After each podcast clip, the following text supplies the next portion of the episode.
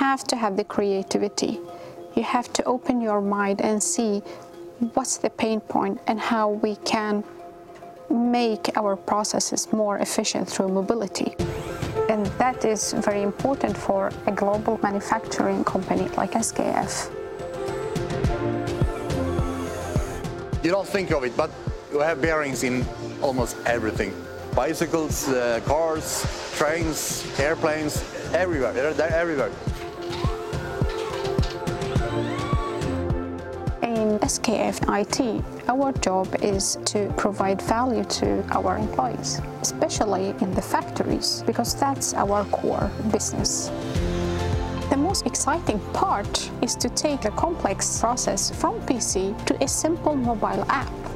We use the combination of the backend and integration from SAP and the user experience from Apple that we never could have done before. Previously, the system was complex for the operators, but now with iPhone, it's more efficient, eliminating errors in the production channel from 20% to zero. To see the next type of bearing you're supposed to assemble, in 30 seconds you can look it on the phone and you're on the way. As an operator, you shouldn't have to learn the whole SAP system because the app does the work for you. A single swipe or a single tap allows me to do much more than before. We have everything in, in, uh, in here. Innovation is to convert an idea to a product or solution that brings value to someone and makes a difference.